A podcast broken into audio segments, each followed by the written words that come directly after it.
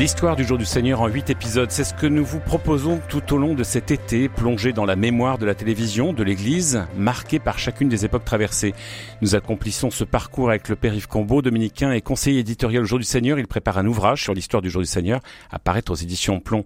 Père Yves Combeau, en 70 ans, le jour du Seigneur, je le disais, a traversé différentes époques et j'aimerais que nous revenions au cœur des années 60 avec la mise en œuvre du Concile Vatican II qui a un certain impact pour la messe à la télévision avec la réforme liturgique notamment. Mais le jour du Seigneur n'avait pas attendu la réforme pour changer. En fait, il a préparé la réforme liturgique. Euh, le, le, la messe télévisée euh, a des contraintes en fait visuelles propres. Il fallait dégager l'espace euh, il fallait euh, simplifier, non pas euh, simplifier au sens où on en supprimerait, mais purifier, disons, les gestes.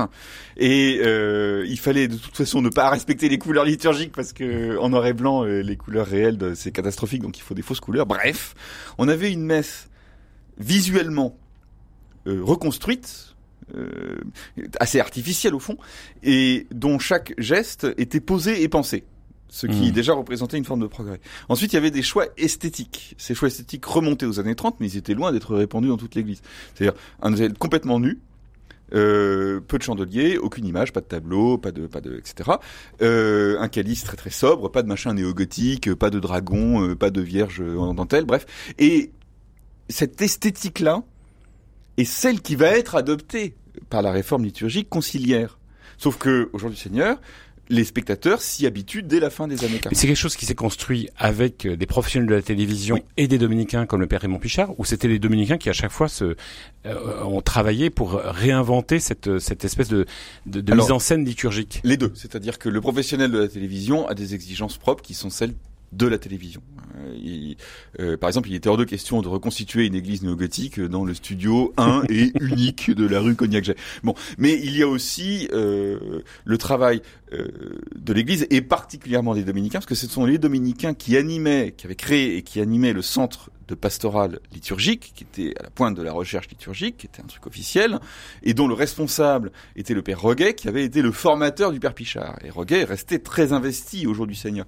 Donc c'est vraiment en, en, union avec ce centre pionnier de la réflexion liturgique que la, la, la messe était préparée, qu'elle était conçue, et ce sont les mêmes personnages qui ont euh, préparé la réforme officielle à la suite du Concile Vatican II. Hmm. Et le fait que vous le citiez, ça se passe dans un studio de télévision? Euh, ensuite, on ira dans des lieux de culte, euh, mais dans un studio de télévision, ça permettait aussi, ça donnait une certaine licence pour oser des choses, au risque parfois de choquer. Alors, euh, s'il y a bien une chose qu'on évitait à toute force de faire, c'est de choquer. Euh, pour deux raisons. D'abord parce que dans l'église, on ne choque pas. Enfin, on essaye de ne pas choquer. Enfin, en tous les cas, à l'époque. On essaye. Enfin, c'était avant les années 70, donc c'était pas la mode. Et ensuite, euh, parce que le Jour du Seigneur est une association qui repose sur les dons que lui concèdent ses donateurs. Donc, si vous les choquez, évidemment, vos caisses deviennent rapidement vides. Donc, euh, moitié par... Euh... Ça appelle à la prudence. Oui, ça appelle à... Voilà. Donc, le, le, le... Hum, choquer, pas du tout. Euh, on cherche à avoir quelque chose qui est plutôt consensuel, tout en tout en posant des options assez nettes. Alors la messe était en studio, était en studio parce que on n'avait pas encore les moyens techniques de tourner dans les églises, de tourner régulièrement dans les églises. Alors il n'y avait qu'un seul studio.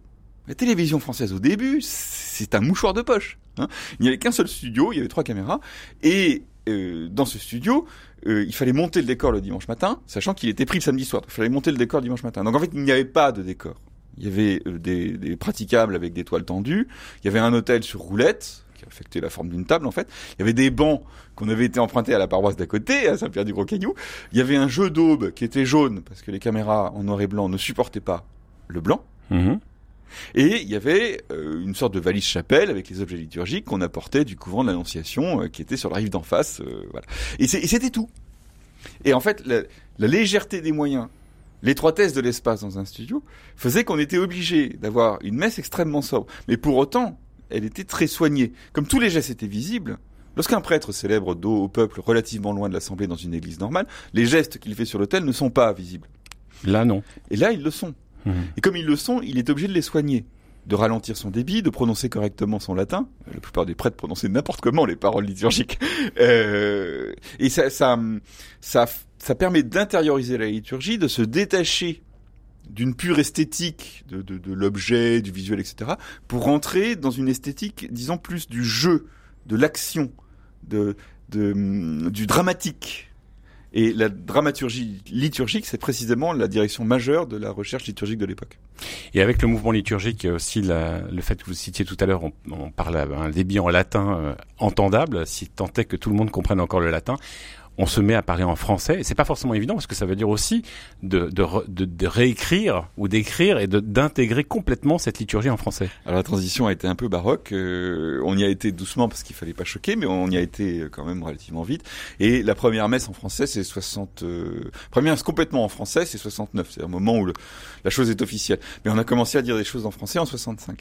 Et donc on a eu des messes un peu compliquées où le président, euh, qui soit dominicain ou qui soit qui soit d'un autre d'une autre appartenance, euh, euh, bafouillait, hein, pour tout dire. Et donc on a ce, ce récit du frère Damien Avril, qui est du jour du Seigneur, qui a passé toute sa vie pratiquement. Qui était un très grand réalisateur de messe. Euh, Absolument, au jour du Seigneur. Et pour une fois, il avait été président de la messe parce que le président en question s'était pas réveillé. Et c'était précisément une des premières messes en français. Et le pauvre Damien a savonné, balbutié, hésité, etc. jusqu'au moment où il arrive à la bénédiction où il se plante dans les grandes longueurs. Et donc il sort de là relativement content d'avoir survécu à la chose et il se fait engueuler simultanément par le père Roguet et le père Dagonet qui étaient les deux le commentateur et responsable de la messe qui lui disent tous les deux mais c'est n'importe quoi t'as fait n'importe quoi c'était en direct c'est l'horreur et tout. Et le pauvre père Damien a juré mais un peu tard qu'on ne l'y reprendrait plus. Parce qu'on est on est dans les années 60 la télévision déjà connaît un, certain essor et du coup la messe télévisée devient une référence aussi pour le, caractère liturgique. C'est-à-dire que les dominicains ont aussi une voix d'expression sur la modernité qu'ils peuvent apporter à la liturgie et la référence que ça, ça tout, peut... tout à fait. Alors ils ont toujours été, les dominicains ont toujours été conscients de leur responsabilité. Je crois qu'ils n'ont jamais été vraiment conscients du fait que ça allait au-delà d'une simple responsabilité, qu'en fait c'était une émission qui devenait normative par le fait même que sa diffusion de plus en plus massive tendait à fixer un standard.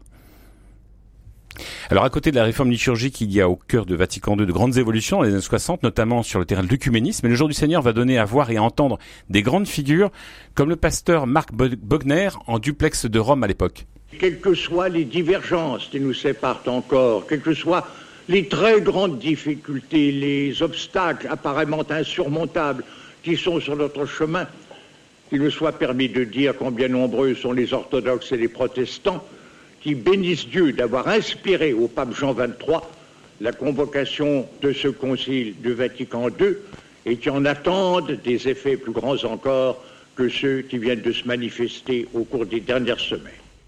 Alors on parlera plus tard dans les épisodes sur cette euh, histoire du jour Seigneur du magazine, mais déjà là, on a la possibilité sur une antenne publique de faire dialoguer, d'entendre différentes confessions. On parlera plus tard de plusieurs religions sur la même antenne le, dimanche matin.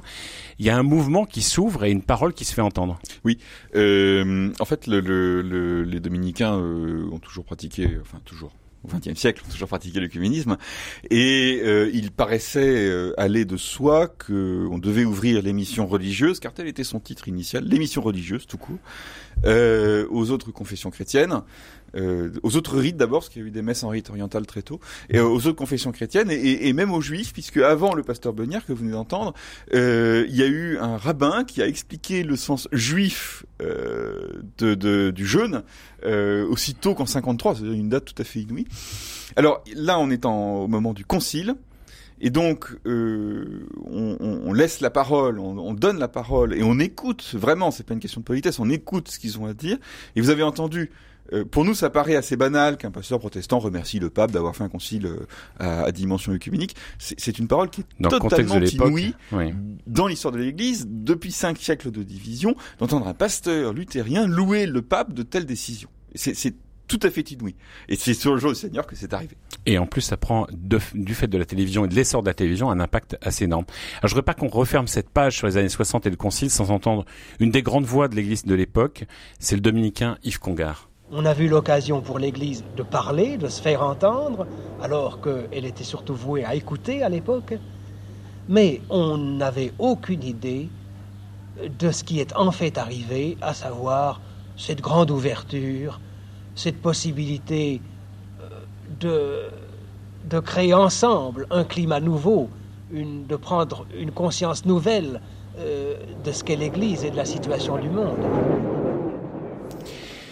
Prendre une conscience nouvelle de ce qu'est l'Église et la situation du monde. Est-ce que ça résume pas aussi la dynamique dans laquelle se trouvent à l'époque les, équipes du Jour du Seigneur, c'est-à-dire cette ouverture au monde tel qu'il est? Oui, euh, c'est très bien dit, bon, le cardinal Congar. plus grand intellectuel, un des plus grands intellectuels euh, catholiques français, euh, à la parole précise et exacte. Oui, oui. Et on a le jour du Seigneur ne, se, définit pas, les équipes du jour du Seigneur ne se définissent pas comme pionnières, d'avant-garde, euh, avec une espèce d'orgueil collectif d'être à la pointe. Mais elles, elles, cherchent à, coller au terrain et elles y sont en fait contraintes, avec plaisir, mais contraintes euh, par la nature même du média. C'est-à-dire que la parole médiatique, l'image, l'image télévisuelle, euh, tout cela contraint à plus de jeunesse, plus de vivacité, euh, à, à, mettre en, en, en, valeur la diversité des personnalités. Bref, le, le média lui-même vous pousse à coller au réel. Jusqu'à parfois, et on le verra, prendre des risques? Jusqu'à prendre un certain nombre de risques au moment où la mode sera dans toute l'Église de prendre des risques. Merci Périph Combo. Merci également à Pierre-Henri Paget qui réalise cette émission. Euh, merci à Carotte Delafont qui l'a préparée, à la documentation du Jour du Seigneur, avec les archives de l'INA, Présence protestante, le CFRT et la production du Parvis. Euh, dans les épisodes suivants, eh nous reviendrons aussi sur les temps, euh, les grands mouvements, les crises, euh, et puis le, le constant renouvellement des équipes du Jour du Seigneur pour faire cette proposition sur le service public de la télévision, cette offre de l'Évangile en images et en son.